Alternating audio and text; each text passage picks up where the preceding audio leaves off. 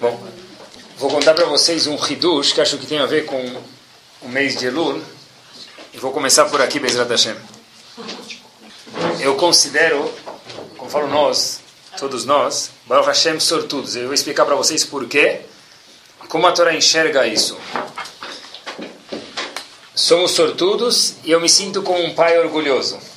Por quê? O que isso tem a ver com o meu álbum de família? Eu vou explicar. Ramim falam para gente que os alunos da pessoa são considerados como filhos da pessoa.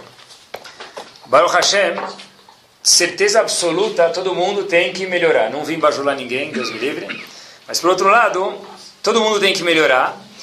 Mas eu acho que a gente pode falar que todos nós aqui temos uma noção básica do que a Kadosh Baruch Hu quer de cada um de nós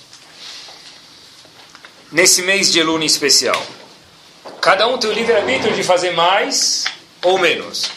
Mas, Baruch Hashem, eu conheço vocês bem, e posso falar que cada pessoa aqui sabe o que a Kadosh Baruch Hu quer dele. A pessoa, de novo, pode fazer mais ou menos, com mais afinco ou menos. Depende se ele quer ou não. E, de fato, nós somos sortudos, pessoal. Por quê? O Rabino Caraguila não muda. Eu fiz isso esse ano de novo perguntei para alguma pessoa em algum lugar, algum tempo atrás, que, que a palavra Elul te lembra? O que, que a palavra Elul, que antecede Rosh Hashanah, Yom Kippur, Sukkot, o que, que essa palavra te lembra? Reflexão. Um indivíduo falou reflexão, outro indivíduo falou medo de pecar, outro indivíduo falou, foi sincero, acordar cedo para ser Selichot, ele era. Ele tem razão. Falei, eu quero só sinceridade. Até que teve um indivíduo que, infelizmente, quase que eu chorei. O que, que te lembra a palavra Elul? O indivíduo falou assim para mim: a palavra Elul, se quer sinceridade? Eu falei: quero. Ele falou maçã com mel. Tudo bem, mas é só isso? Eu falei: Elul? Eu falei: tudo bem, eu não pode ser. Se eu pedir sinceridade, você respondeu, tudo bem. Mas o que me deixou assim, boca aberta, foi esse. O que, que te lembra a palavra Elul? Não. Reuven, vamos chamar ele ou ela, falou: me lembra setembro. Como assim? Elul quando me falam Elu, às vezes eu esqueço do calendário, se eu esquecer que mês vezes confundo agosto, setembro, tanto cheque predatado e etc e tal. Então quando me falam Elu, eu lembro o que? A palavra setembro. Quando eu vi isso, pessoal, eu fiquei um pouco chocado, bastante chocado, vou falar para vocês. Maçã com mel eu já vi demais. Até que eu perguntei para o indivíduo, se eu comer maçã com mel, terça-feira de abril, vira Elul? Falei, é, talvez vira, porque Elul é mel. Mas quando Elul virou setembro, me corroeu dentro no fundo do coração. E por que eu falo para vocês que acho que sou um pai feliz? Que Baruch Hashem, eu sei que os alunos são como filhos e eu tenho certeza que nós sabemos o que a Kadosh Baruch quer da gente. E a gente é sortudo, pessoal, de saber o que a Hashem quer da gente. Nesse mês em especial. Em Slichot, a gente sabe, os Faradim, que a gente já começou a Slichot, já começaram, os Hazanim Faradim já cantam Kadish nos dias com as músicas, com as melodias, com o Makam de Slichot. Já começou Slichot. Alguns falam, mais um ano já passou, passou tão rápido. Eu lembro, ano passado você também já falou de Lula. Então, sempre digo, se passou rápido, é um ótimo sinal, porque tudo que é ruim passa devagar. Quando passou rápido, aqui é um bom sinal. Uma parte das tefilot que a gente faz nesses dias, eu queria que vocês traduzissem ela comigo, é o seguinte: Avinu Malkeno, Kotvenu Besefer Zehuyot. Avinu Malkeno, a gente pede para Kadosh Baruch Hu, Kotvenu nos escreva Besefer Zehuyot. O que quer dizer isso? Que Hashem escreva a gente no livro dos meritosos. Qual a pergunta óbvia que existe aqui, pessoal? Qual a piada? Não estou entendendo. De quem está falando? Se eu tenho um mérito, o que, que devia falar? Eu não preciso pedir nada. E se eu não tenho mérito, como é que eu falo para cada Baruch escrever no livro dos Zehuyot, livro dos meritosos? A pergunta é, tá bom, se você estivesse tratando do livro, está falando como diretor da escola, e falta 0,5 para passar de ano, e você quer ir para Miami passar as férias, então você pode dar uma chorada, falar, olha, sabe o que? Eu peço desculpas, eu não estudei tanto, talvez ele vai te passar. Mas aqui, pessoal, pode estar se tratando com mais de 0,5, e não está se tratando de um diretor nenhum, está se tratando do diretor do mundo, Melech Malchem Melachim HaKadosh Baruch O que quer dizer, pessoal? Me escreve no Sefer Zehuyot. E tem mais uma pergunta. Hashem nos conta sobre como é o julgamento de Rosh Hashanah, como é o julgamento de Yom Kippur. Por que ele conta isso para a gente? O que me interessa? Por que Kadosh Baruch me conta como funciona o julgamento? O que me interessa? Ele que está julgando. Deve ser que o julgamento vem ensinar alguma coisa, a gente tem permissão de aprender com esse julgamento alguma artimanha, entre aspas, para como usar ele para o nosso benefício. Olha que interessante como funciona a estrutura do Din de Rosh Hashanah. A pessoa, a gente sabe, é julgada depois de 120 anos. Por que Kadosh Baruch julga a pessoa a cada ano de novo? Se Hashem vai julgar todo ser humano, todo, eu digo claro, depois dos 120, por que a Kadosh Baruch julga a pessoa todo ano? Que julgue uma vez só depois dos 120 anos. Por que tem que julgar todo ano de novo a pessoa? Primeira pergunta é, o que quer dizer Sefer Zechuyot me escreve? Se eu tenho mérito, tudo bem. Se eu não tenho, o que adianta pedir? E dois, por que a Kadosh Baruch precisa julgar a pessoa todo ano e ano? Não pode ser por praticidade, porque se estivesse tratando de uma empresa que quer fazer imposto de renda, então eles preparam a cada mês para no fim, do, quando chega dia 15 de abril, não atolá. Mas aqui se trata de Akadosh Baruchu, Akadosh Baruchu num estado, ou meio estado, nem se precisar de estado nenhum, ele pode julgar todo mundo. Então por que é todo ano, pessoal? Resposta é uma coisa bastante curiosa. Escutei, talvez faz uns seis anos, uma coisa interessante. Quando Akadosh Baruchu foi retirar os Eudim do Egito, Hashem a primeira instância, antes das dez Makot, está escrito que os Eudim começaram Vaitzaku El Hashem. Eles gritaram para Hashem. Por que não fizeram tefilá? Por que não rezaram? O que quer dizer gritaram? Não é rezaram. Vaitzaku é um lachon, uma linguagem de o quê? Gritar para Kadosh Baruch Hu. Viu um, o Rav explicou da seguinte forma. Eles não fizeram tefilá porque eles nem sabiam para que fazer tefilá. Quando os Eudim estão apanhando no Egito depois de 210 anos de escravidão, eles vai tzaku gritaram para Hashem, por que não rezaram? Porque nem sabiam para que fazer tefilá, o que pedir para Kadosh Baruch Hu. Então por que de fato eles gritaram? Eles gritaram de desconforto. Eu estou gritando porque eu estou sofrendo. Por que você não reza porque você quer? Porque os Eudim nem sabiam o que eles queriam. Sabiam só que a situação estava muito ruim. Então eles gritaram, mas o que vocês pediram? Eu não sei o que pedir. Eu só quero que o Kadosh Baruch me tire dessa. Para onde eu não sei. Eu acho que isso tem a ver com a gente, pessoal, que eu só sei que aqui tem um vazio. Eu não sei onde eu quero ir. A Neshama da pessoa, a Kadosh Baruch fez uma pessoa composta de Neshama. Essa Neshama precisa de algum combustível. Tem milhares, milhões de pessoas no mundo que sabem, aqui não está bom, eu estou gritando. Mas o que você quer, ele não sabe nem o que pedir. Eu provo isso para vocês. Quantos israelenses, ele é prova disso, espero, vão parar na Índia? Famosa história que o próprio Dalai Lama falou para um indivíduo: se você é judeu, o que está fazendo aqui? E a pergunta de fato é: o que você está fazendo aqui? Vim tirar férias. Como vim tirar férias? Vem procurar alguma coisa. Porque vai tzaku, eles gritaram, mas coitados, moram do lado de centenas de yeshivot e não sabem o que querem. Eu sei que está faltando alguma coisa dentro de mim, mas eu não sei o que eu quero.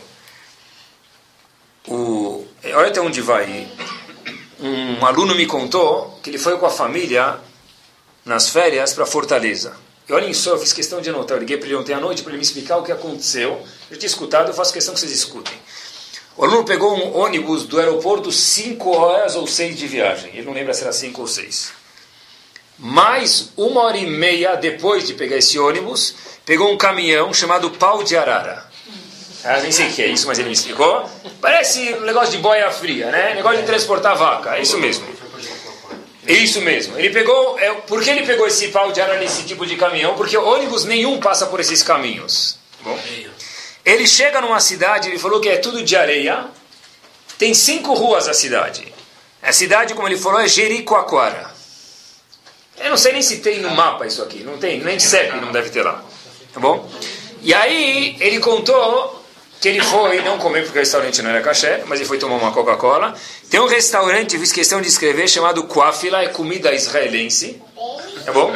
E dentro do restaurante, depois de Fortaleza, cinco horas de ônibus, uma hora e meia de pau de arara, e um monte de tempo de charrata andando até chegar nesse restaurante de chinelo, ele abre o menu, o menu está escrito em português, inglês e hebraico.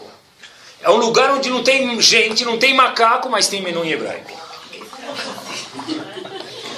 É incrível, pessoal. Jericoacoara, eu não sei se tem CEP. Você manda uma carta lá, ela volta para o remetente. Que, que carta vai chegar lá? Só se for pombo correio. Quer dizer, a gente vê que tem pessoas que vão parar, estão procurando, mas não sabem o que. Mas sabem que vai Tzakor Hashem, tem alguma coisa faltando dentro de mim. Ah, Baruch Hashem, a gente mora em Genópolis, é um Zehut. Baruch Hashem, no Rio, ele mora perto de tal lugar, é um Zehut.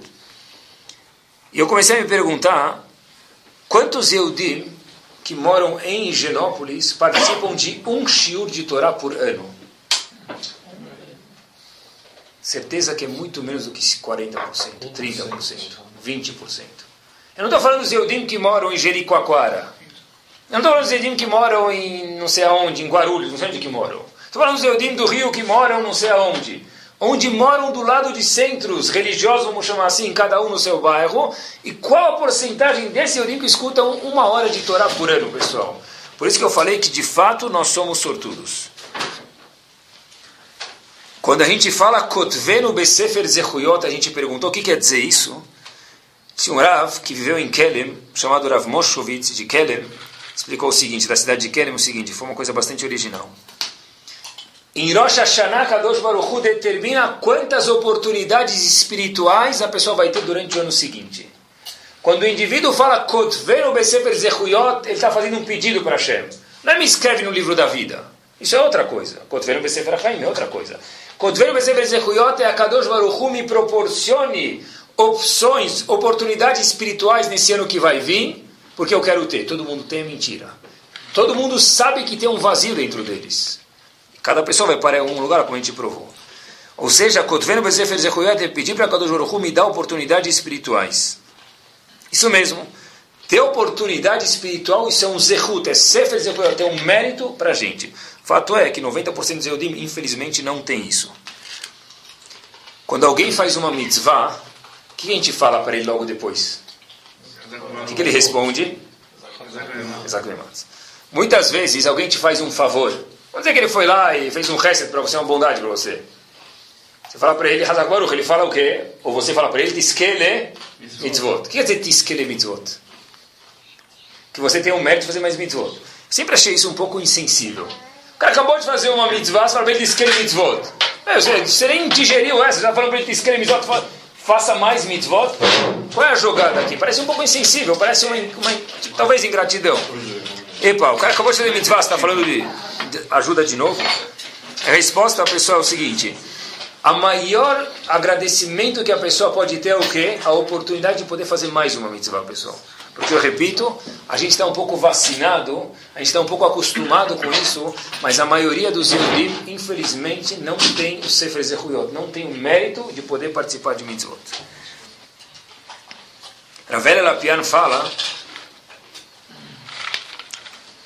olha que interessante, Hashem julga a parnassá, o sustento da pessoa, cada vez para o ano seguinte razão que Hashem julga isso, que a pessoa vai ter parnassá num tal bairro, o escritório da pessoa pode ser aqui perto ou pode ser mais longe. A pessoa pode trabalhar mais longe ou mais perto. Diz Ravela Lapiana, um ridush gigante eu achei, que se a pessoa tem mais mérito, a pessoa, Hashem deixa ele trabalhar mais perto de um local de Torá. Se eu preciso trabalhar agora, vender Havaiana em Honolulu, eu preciso rezar para que a Kadosh Baruch Hu me escreva no Sefer Zehuyot. Quer dizer, quem trabalha lá é um? Eu não falei isso, Deus me livre. Mas essa pessoa pode pedir para Kadosh Baruch Hu a oportunidade de ficar mais perto de um centro de Torá. Quer dizer, a parnassá da pessoa rodear perto de um lugar de Torá, isso aqui é um zehut, é um mérito para a pessoa. Baruch Hashem, quem faz importação não precisa morar na China. E se precisasse, não sei se tem Sefer Zechuyot, não sei quanto de Torá que tem lá, pode ser que tenha, não sei. Dravel Lapiano fala uma coisa forte, pessoal. Uma pessoa que ele não é bem quisto nos olhos de Akadosh Baruch Hu, Hashem pode dar para nascer para ele num lugar longe de Torá. Repito, difícil, não é só, não é quer dizer que todo mundo que tem uma parnassá longe é porque ele é mal visto. Mas às vezes pode ser que a pessoa tem parnassá longe, sustento longe de um lugar de Torá, por quê? Porque a Kadosh Baruch considera uma pessoa que ele não gosta dele, ele dá parnassá mais longe de um lugar de Torá. Onde a gente vê, pessoal, a oportunidade de fazer mitzvah tem que ser uma coisa bem vista, tem que ser um aprecio nos olhos da pessoa. Sefer Zechuyat, esse é mérito. A gente perguntou por que não espera 120 anos para julgar a pessoa. A pessoa vai ser julgada de qualquer forma daqui a 120 anos de novo. Por que julga cada ano? Dizem Rahamim para a gente, Masbut, você tem razão. Vai ser julgado daqui a 120 anos.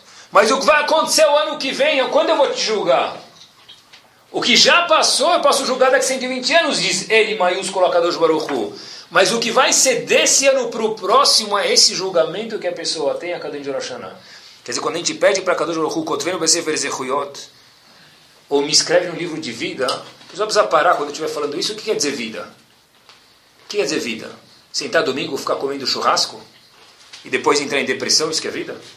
Vida é a pessoa preencher o que está no íntimo dele que a Kadosh Baruch criou a pessoa. A pessoa tem que entender que ele não pode fugir. Quando a Kadosh Baruch cria a gente, quando tem um carro, ele é movido a diesel, se eu colocar lá ouro dentro desse carro, mesmo que é mais caro, ele não vai funcionar. Kadosh Baruch criou uma Neshama dentro da pessoa, a pessoa precisa satisfazer essa Neshama. Tudo fora isso só engana a pessoa. É uma questão de tempo para a pessoa acordar ou ser sincera e ver que ela foi enganada, pessoal. Sever Zechuyot é Baruch Hashem, de verdade somos sortudos que a gente tem a oportunidade de viver num centro de Torá e aproveitar da Torá que tem. Eu vi uma história, tem um indivíduo chamado Meir, era feriado na Yeshiva, a história aconteceu faz alguns anos atrás, algumas décadas, e ele ia ir para casa era Ben Asmaim, chama nas Yeshivot, é um break, um feriado. Ele ia ir para casa, só que o pai dele era morrer. E ele falou: Olha, esse Shabat, em vez de você vir para casa em Brooklyn, a gente vai passar Shabat em Queens. Você vai passar Shabat comigo. Por quê? Ele falou: Vem. Tá bom.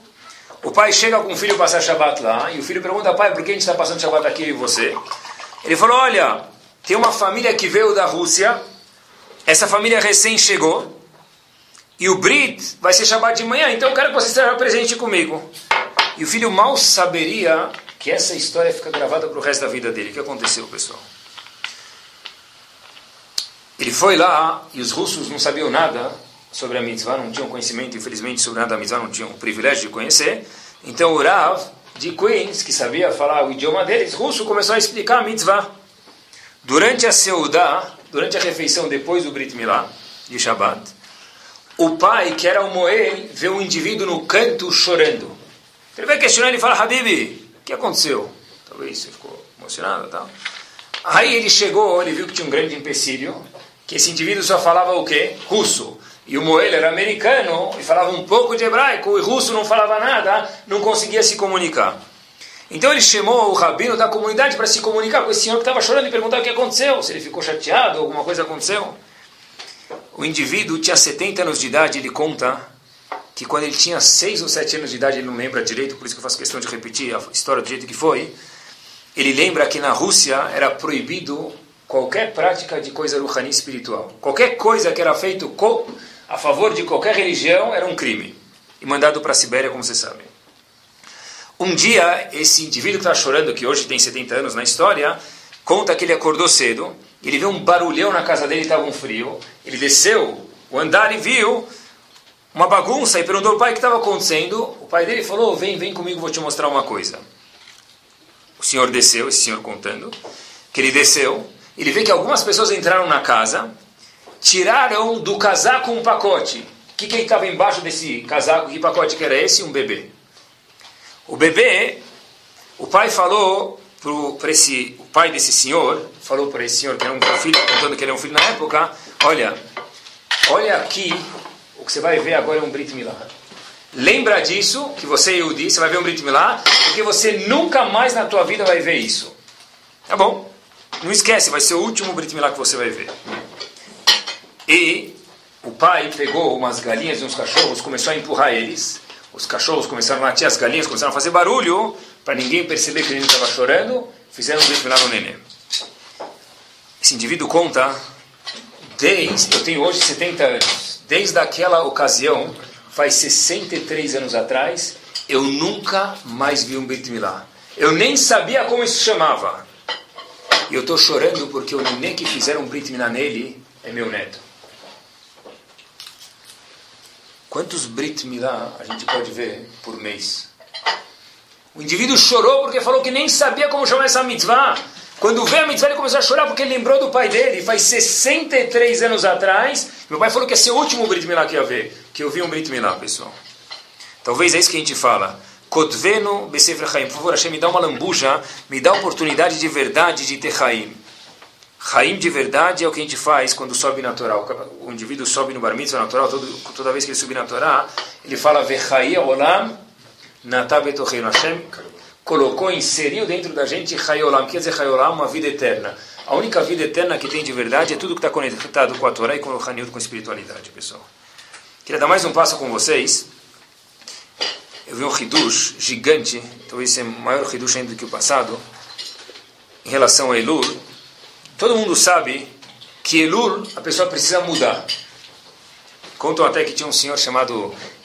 Nome fictício, não existe. Talvez existe, mas é o nome da história fictícia. Goldberg, Rosenberg, todos esses nomes que tem muitos, ou Cohen, nomes que tem muitos, a gente pode falar porque não atinge ninguém. Então tinha um senhor chamado David Goldberg e ele encontra, ele esbarra um amigo na rua, e ele fala, olha, esse é meu velho amigo Yosef. Meu velho amigo Yosef. Aí ele fala, Yosef, puxa vida, como você engordou? Faz tempo não te vejo, né? Ele é corajoso. Cabelos grisalhos, tal, né? Bengala, faz tempo, chuba aquilo que aconteceu, Yosef. Aí o indivíduo fala, Yosef, meu nome é Davi. Ele fala, não acredito. Até o nome você trocou? Tá bom? Em outras palavras, a pessoa precisa mudar nesse mês, pessoal. Até aqui a gente já sabia. Mas aqui vem o Hidush, pessoal. Vou dar para explicar esse Hidush, talvez dividido em dois. O primeiro é o seguinte. Que filho que merece, de acordo com a Torá, melhor porção? De acordo, beleza, de acordo com as leis da Torá, o primogênito, ele merece, o Behor merece a melhor porção. Por exemplo, quem era o filho o primeiro filho que Yaakov teve? Reuven. Quem é Cohen e Levi?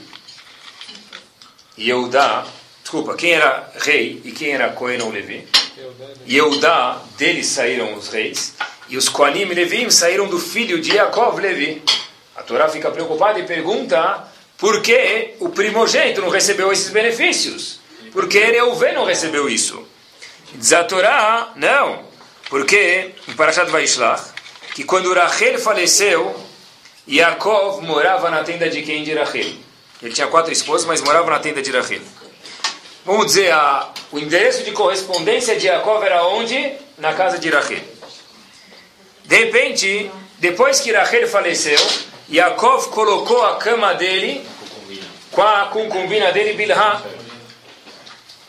Concubina de Rachel Bilhah. Reuven viu isso, ficou chateado.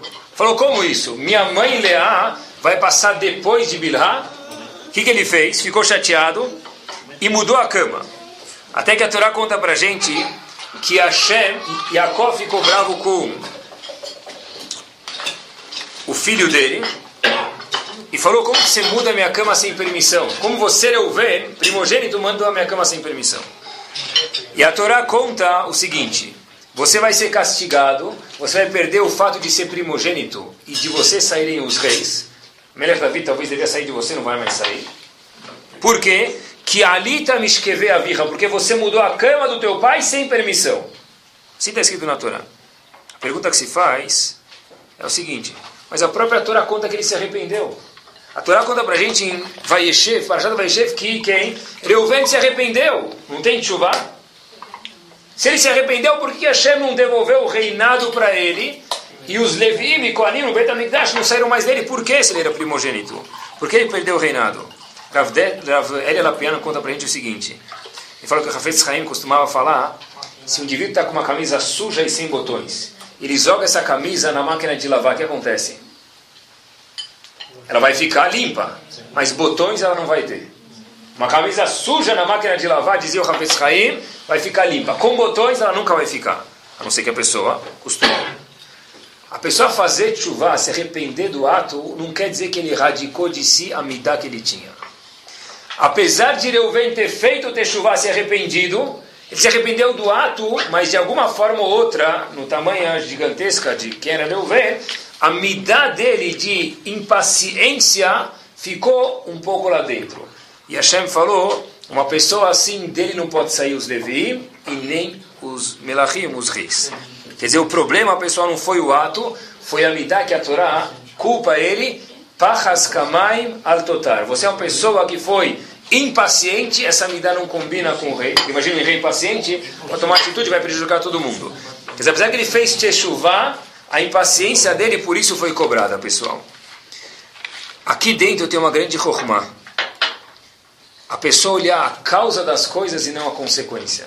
Se eu falo nunca mais vou fazer esse ato e de fato nunca mais faço o ato, eu consertei a consequência. A Kadosh Baruch Hu diz, eu quero que você olhe para o que? Para a causa. Se você nunca mais vai fazer esse ato, mas a impaciência, por exemplo, como na história, está contida no ato, fez chuva, mas não foi isso que eu esperava de Reuven. A pessoa tem que olhar para a causa e não para a consequência. Faço um parênteses aqui. Essa ideia é válida para Hinur, por exemplo, casamento e daí por diante. Só um exemplo. Uma criança pode ficar pedindo alguma coisa, um brinquedo. Se a gente for ver, não precisa ser muito esperto para perceber isso, o que, que ele quer de verdade? Atenção. Se eu olhar a consequência, eu estou dando o quê? O pirulito, o brinquedo, a bicicleta, o velotrol. Se eu souber olhar a causa, eu vou ver que muito mais do que o velotrol, vou dar mil velotrols para ele, não vai ficar satisfeito. Mas eu te dei o que você quis. Você deu o que você achava o que ele quis. É olhar a causa e não a consequência. Volto. Hashem castigou Adam Arishon, depois que ele errou. Que, que, por que Hashem castiga ele? Qual a razão que Hashem castigou ele? Porque ele fez o quê? Beleza, todo mundo fala que ele comeu, era tudo menos maçã de amor, né? Ele comeu o fruto proibido. Tá bom, é verdade, ele comeu o fruto, mas a Torá não conta isso pra gente. A Torá conta que ele foi castigado por outra razão. Me permitam. Mikol etzagan achol tochil. Hashem falou para Adam Rishon, pode comer qualquer fruta. O lotochil. Essa fruta que tem a sabedoria, dela você não pode comer.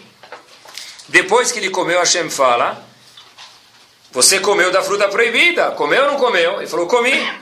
Logo antes de Hashem expulsar ele do lugar que ele estava, está escrito o seguinte: Você vai ser castigado por quê? Não que você comeu da fruta, mas por quê?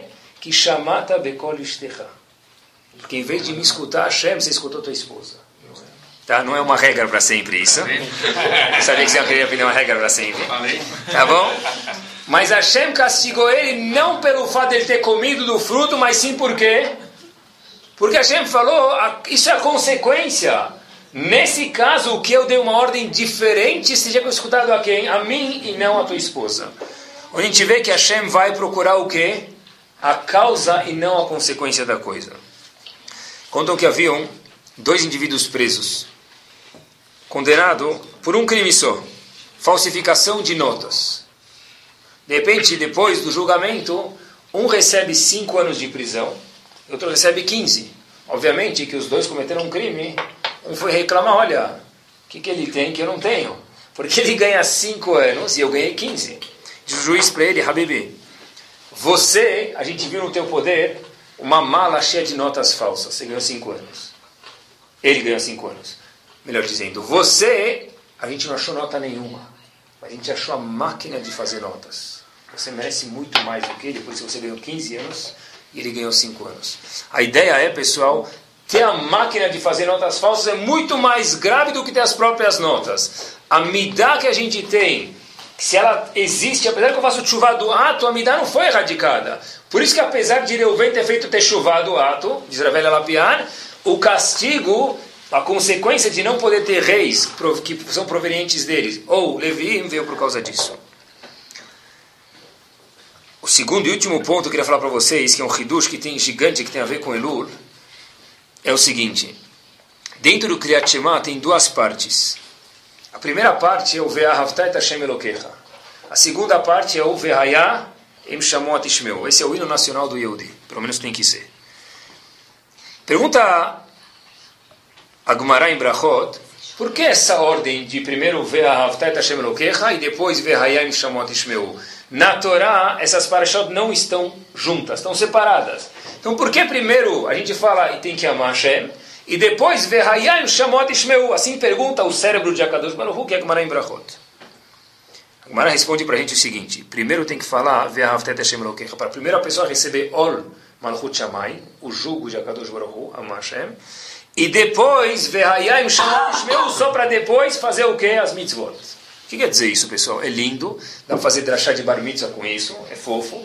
Mas o que quer dizer? Primeiro tem que amar Hashem para depois fazer as mitzvot. Por quê? O que isso me ensina na prática? Tem um reduz gigante, pessoal, aqui. A pessoa primeiro precisa receber sobre si, isso é chuva, que todas as mitzvot vêm de Hashem. Pessoa precisa saber que as 613 mitzvot foram dadas para todos as pessoas. Claro, tem algumas para os Kohanim, Levi, o Betamigdash, ou não Betamigdash, dentro de Israel ou não, mas 113 mitzvot num total, vamos dizer assim, foram dadas para todas as pessoas. Dentro de algumas religiões, eu pesquisei, tem mitzvot que o chefe da religião tem, que os outros não têm. Curiosidade dentro da Torá, eu não sei se tem uma mitzvah que o rabino tem, que a comunidade não tem. Talvez o rabino tenha que ser mais mahmir em alguma coisa, talvez tenha que ser mais cuidadoso. Mas não existe uma mitzvah, porque ele é Kohen. Kohanim, Kohen Gadol, por exemplo, porque ele vai trabalhar no Betamigdash, ele tem um cuidado especial. Mas não é, ele pode não ser rabino. Ou pode ser que tenha um rabino que não é Kohen e também não dessa mitzvah. Dentro de muitas religiões, se a gente for averiguar, tem mitzvot que o sacerdote, vamos dizer lá em cima, a pessoa principal tem, e os outros não têm. Dentro da Torá, tem categorias diferentes de pessoas. Mas não é porque ele é rabino que ele tem mitzvah que ele não tem. Talvez o rabino tenha que se cuidar mais de algumas mitzvahs, é esperado. Mas eu tenho uma mitzvah que o povo não tem que ele tem. Isso, pessoal, ensina pra gente uma coisa interessante. Primeiro a pessoa tem que receber Ol Malachut Shamayim. Eu entender que todas as mitzvot vieram de Hashem. Em segundo, Ol Mitzvot. O que quer dizer isso? Um indivíduo que eu falo claramente, preste atenção, um indivíduo que recebe sobre si que todas as mitzvot vêm de Hashem, mesmo que ele não as faz na prática, já é um ganho grande. Eu já provo para vocês daqui um segundo. Repito, o indivíduo que recebe entende piamente, sem mentir, porque não dá para mentir nem para si nem para Kadosh Baruch que, ele, que as mitzvot todas vêm de Hashem, mesmo que ele não as cumpre na prática, isso aqui já é chamado tshuva. Eu acho que a gente, essa ideia tem a ver com, por exemplo, se a gente for pegar, que as pessoas perguntam, o que eu tenho que pensar durante o toque do shofar? Todo mundo se junta, é uma hora bastante especial para todo tipo de pessoas, mais religiosos ou menos religiosos. Então, eu sempre digo que a primeira coisa que a gente tem que pensar na hora do shofar é que eu estou indo agora cumprir uma mitzvah da Torá. Mas, conforme que a gente está falando, tem uma segunda coisa que a gente pode pensar, e acho que é importante se concentrar nisso, é que a Kadosh Baruchu, assim diz o Rambam, é nosso rei nesse momento. E o que, que isso quer dizer?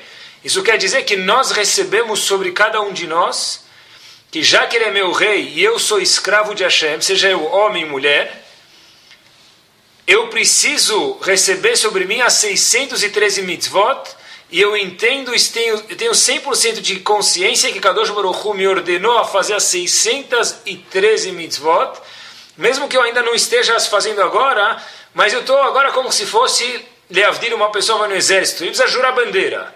Então o shofar é como se a pessoa está jurando a bandeira, está coroando Hashem e está recebendo sobre si as 613 mitzvot. E depois tem a segunda paraxá, que é Verhayim Shamod Ishmeu. O que, que você fez dessas mitzvot? Essa é uma outra pergunta. Mas primeiro, a pessoa precisa receber sobre si as 613 mitzvot. Primeiro recebe o Malchut Shammai, que existe Hashem em você, todas as mitzvot provêm dele, e depois, o quê? Depois você faz as mitzvot. Hidush. O que quer dizer isso, pessoal? A maioria, eu talvez eu acho que uma pessoa que nem concorda que essa mitzvah é importante, essa pessoa está longe de poder fazer tshuva. Tem pessoas que dizem o seguinte, eu mostro a diferença daqui a um segundo. O indivíduo vai lá e fala, olha, eu sei que tem essas mitzvot, eu, eu não cumpro essas. Tudo bem. Tem outro indivíduo que fala, ó, tudo bem, essas tudo bem, mas aquelas lá já não é, já, aquelas já não é para mim. Isso é o erro. Se eu falo isso, eu nem recebi o Malchut Shamayim. Ve'ahavta, primeiro o Hashem, saber que todas as mitzvot foram dadas para você, e depois você tem o livre-arbítrio de cumprir alguma coisa ou não. Quer dizer que adianta receber de verdade que eu tenho todas as mitzvot, porém não cumpro algumas, adianta. É um riducho gigante isso, pessoal. Me lembro uma vez, Rav Shalom Shvadron, Zecher Tzad Vikadosh de Braha conta, que o indivíduo precisava ir para Haifa, que fica no norte, ele tava, precisava ir, queria ir de trem. E sem querer ele entrou no, no trem que ia para o sul, ia para Elat. O que, que fizeram? O indivíduo, quando escuta que o trem está indo para a direção errada, ele levanta e começa a correr para trás do trem. Começa, falam para ele, você está correndo? Fala, não, escutei que o, o trem está indo para a direção errada, por isso que eu estou correndo para trás, para não me perder. O que, que falaram para ele, seu bobo? Correr para trás não adianta, porque o trem está indo para frente. Você precisa descer e pegar o outro trem. Exatamente a mesma coisa, pessoal. Se a pessoa está dentro do trem que está indo contra as mitzvot, ele corre para trás vendo chuvá, adianta, mas não é o que a Kadosh Baruch espera da gente. A Hashem fala, primeiro entra no trem certo, e depois faça algumas mitzvot, ou todas as mitzvot. Isso tem que ser verdade, por quê? Porque como uma pessoa pode fazer chuvá, hoje ele fazia 20 mitzvot. A Hashem espera que o ano que vem ele faça 113? É tolice falar isso. Como é que uma pessoa que fazia 20 mitzvot hoje, amanhã vai fazer 613 mitzvot? Ou depois de um mês? É impossível isso. Hashem não entende que a pessoa tem que crescer? Então, como, o que quer dizer chuva? Se eu tenho que crescer, por definição, tem coisas que eu não faço hoje que eu vou fazer ano que vem. Se Deus quiser, fazer daqui 20 anos coisas melhores. Chuva é entender, pessoal, que eu tenho que melhorar e eu melhoro na prática, mas primeiro eu preciso saber que todas as mitzvot foram dadas para mim e para ela também. Uma diferença na prática disso, pessoal, é o seguinte. Se eu vejo alguém fazendo uma mitzvah que eu não faço, se eu rio da cara dele dentro de mim, é porque eu não recebi sobre mim Ol Malachut Shamayim. Porque se eu acredito afinco que todas as mitzvot foram dadas para todos, então peraí, como é que eu vou rir dele? Eu entendo o que ele faz, eu ainda não consigo fazer. Eu sei que eu preciso melhorar. Outro exemplo, pessoal. Quando meu filho faz uma coisa que eu não faço, como eu vejo isso? Se eu falo chega, eu não recebi sobre mim uma Shammai. Se eu primeiro falo o quê? Puxa, eu não faço, mas eu aprecio o que ele faz, é porque, apesar que não cheguei no Vehaim chamou em algumas mitzvot, eu não consigo fazer algumas mitzvot, mas eu já recebi sobre mim algumas mitzvot que eu precisava receber, pessoal. Se a gente for ver, o que, que nós fazemos ante o que os nossos pais fizeram. Quantas Sukkot tinham em São Paulo há 20 anos atrás? Uma, talvez na sinagoga, mais uma na casa do Rabi. Hoje em dia, quem não tem Sukkot é feio, talvez. É fora, demodé, mudou. Não é? Quantas pessoas em São Paulo há 20, 30 anos, não mais, tinham Dalet Meninos, Lulav e Troga da Seravá? Tinha uma da sinagoga e um do Rabino. Era o lulav mais usado do mundo, parecia uma maçaneta, todo mundo usava ele, mas uma mitzvah. Hoje em dia, tem vergonha de entrar lá assim no Lava e Troga da Seravá. Parece que veio de Marte. Como você não tem? tem que sinagoga que não tem 200 espécies? Não, não, não, me impressiona mais. Se a gente for ver, por exemplo, Matzah Shemurah. Quem conhecia a palavra Matzah Shemurah? Há 20, 30 anos atrás ninguém nem sabia o que era isso. Queijo kasher. Quantas pessoas comiam há 30 anos atrás e quantas Baruch Hashem comem hoje? Chatnez e daí por diante. Como a comunidade mudou de 30, 20 anos para trás para hoje, pessoal. Isso por quê? Porque os pais, de alguma forma, deixaram que isso acontecesse. Nós não podemos parar essa roda. Mesmo que eu não faça algumas mitzvot, se eu aprecio o conceito que Hashem deu, eu tenho que permitir os outros que façam. É claro, de uma forma saudável, é óbvio. O, só para resumir, então, o que a gente falou, e quando a gente termina, que a Kadosh Baruch Hu, o que é Sefer Zehuyot? É a oportunidade de poder fazer mitzvot. Isso é um Zehut. Como o Bnei Israel gritaram, nem sabiam o que eles queriam. E a gente falou também que a Kadosh Baruch Hu olha para a causa e não só para a consequência. A consequência também merece chuva, mas a causa da coisa é por que, que você fez isso? Reuven perdeu, ele fez chuva do ato, mas a causa ainda estava lá. E o segundo e último ponto que a gente falou é o seguinte, que primeiro recebe sobre si o Malchut Shamaim, depois o mitzvot. Primeiro recebe sobre si que Hashem deu as mitzvot, depois faz as mitzvot. Por quê? Porque mesmo que você não fizer, se você entender isso, pelo menos você vai apreciar quem faz. E aqueles que quiserem fazer, você não vai brecar eles. Pessoal, tudo que saiu no jornal de Yom Kippur passado até os próximos 30 dias em Yom Kippur que vem, tudo sem exceção alguma foi decretado no Rosh Hashanah e Yom Kippur passado. Tudo que saiu no Estadão, na nossa casa, fora da nossa casa, tudo com Yehudim, não com Yehudim, foi decretado, pessoal. Contam que uma pessoa, uns pais, foram sair passear, precisavam ir dar uma volta, e Barmenan, não tinha empregada naquele dia, tá bom? Tragédia, também tinha sido escrito isso em Rosh E os pais, quando acontece, quando os, os filhos vão sair, os filhos os pais vão sair, os filhos ficam em casa, então eles ligam 25 vezes para o pai, né? Como tá, onde chegou, não chegou, é onde ele tá. Todas as perguntas do ano surgem naqueles 18 minutos que você vai sair. De repente, os filhos ficam com medo. O que, que fizeram? Colocaram, falaram, talvez Deus me livre, vai entrar alguém na porta, a gente está com medo. Colocaram um sofá na porta para ninguém entrar. E o outro filho falou, mas só o sofá não adianta se alguém entrar no aleno, né? Trancaram as três fechaduras que tinha em casa. Sofá na parede, mas o, o outro filho falou, mas e a janela? É verdade, a janela também. Colocaram um móvel, armário de livro na frente da janela, porque mesmo se o aleno, o Adão entrar pela janela, ele vai dar de cara com o móvel não vai conseguir entrar. Tá bom. Foram deitar na cama, e quando alguém está com medo, o que, que ele faz? Coloca o lençol onde? Sobre a cabeça. Então, os indivíduos estão lá, de repente, dormindo, adormeceram, cochilaram. Onze e meia, quem volta para casa? Os pais. Então, o pai vira uma fechadura, ele quer abrir, e não consegue. A mãe fala, olha, mas tem três fechaduras, por que você abriu uma só? Gente comprou três, depois as três. Abriu a outra, abriu a outra, foi empurrar a porta, o que aconteceu? Nada. Empurrou, tem o um sofá, não conseguia abrir. Ele vai, a mãe fala, sabe o que? Já que é casa, vamos pela janela. Chega na janela, tá aquele armário lá de 300 quilos de, de imóvel, de prataria, de livros que não dá para abrir. Então os pais desesperados falam, o que, que a gente vai fazer? Até que eles lembram que tem um indivíduo lá que é engenheiro e pede para fazer um buraquinho na parede, colocar uma vareta e chegar lá no quarto. Então o engenheiro sabia onde fazer o buraco, fez o buraco, começou a cutucar e falou, não estou conseguindo. Ele olhou, viu que tinha um lençol ainda. Então tinha que levantar o lençol para encostar nas pessoas. Kadosh Baruchu fala para a gente, pessoal, que durante o ano talvez Yodi colocou na porta da casa dele um sofá, trancou a três chaves, colocou na janela o armário, colocou em todos os jeitos acessíveis. A Kadosh Baruchu fala, eu sou o teu engenheiro. Hashem fala, se você me abrir um ponto de brecha, eu, a Kadosh Baruchu, vai te usar.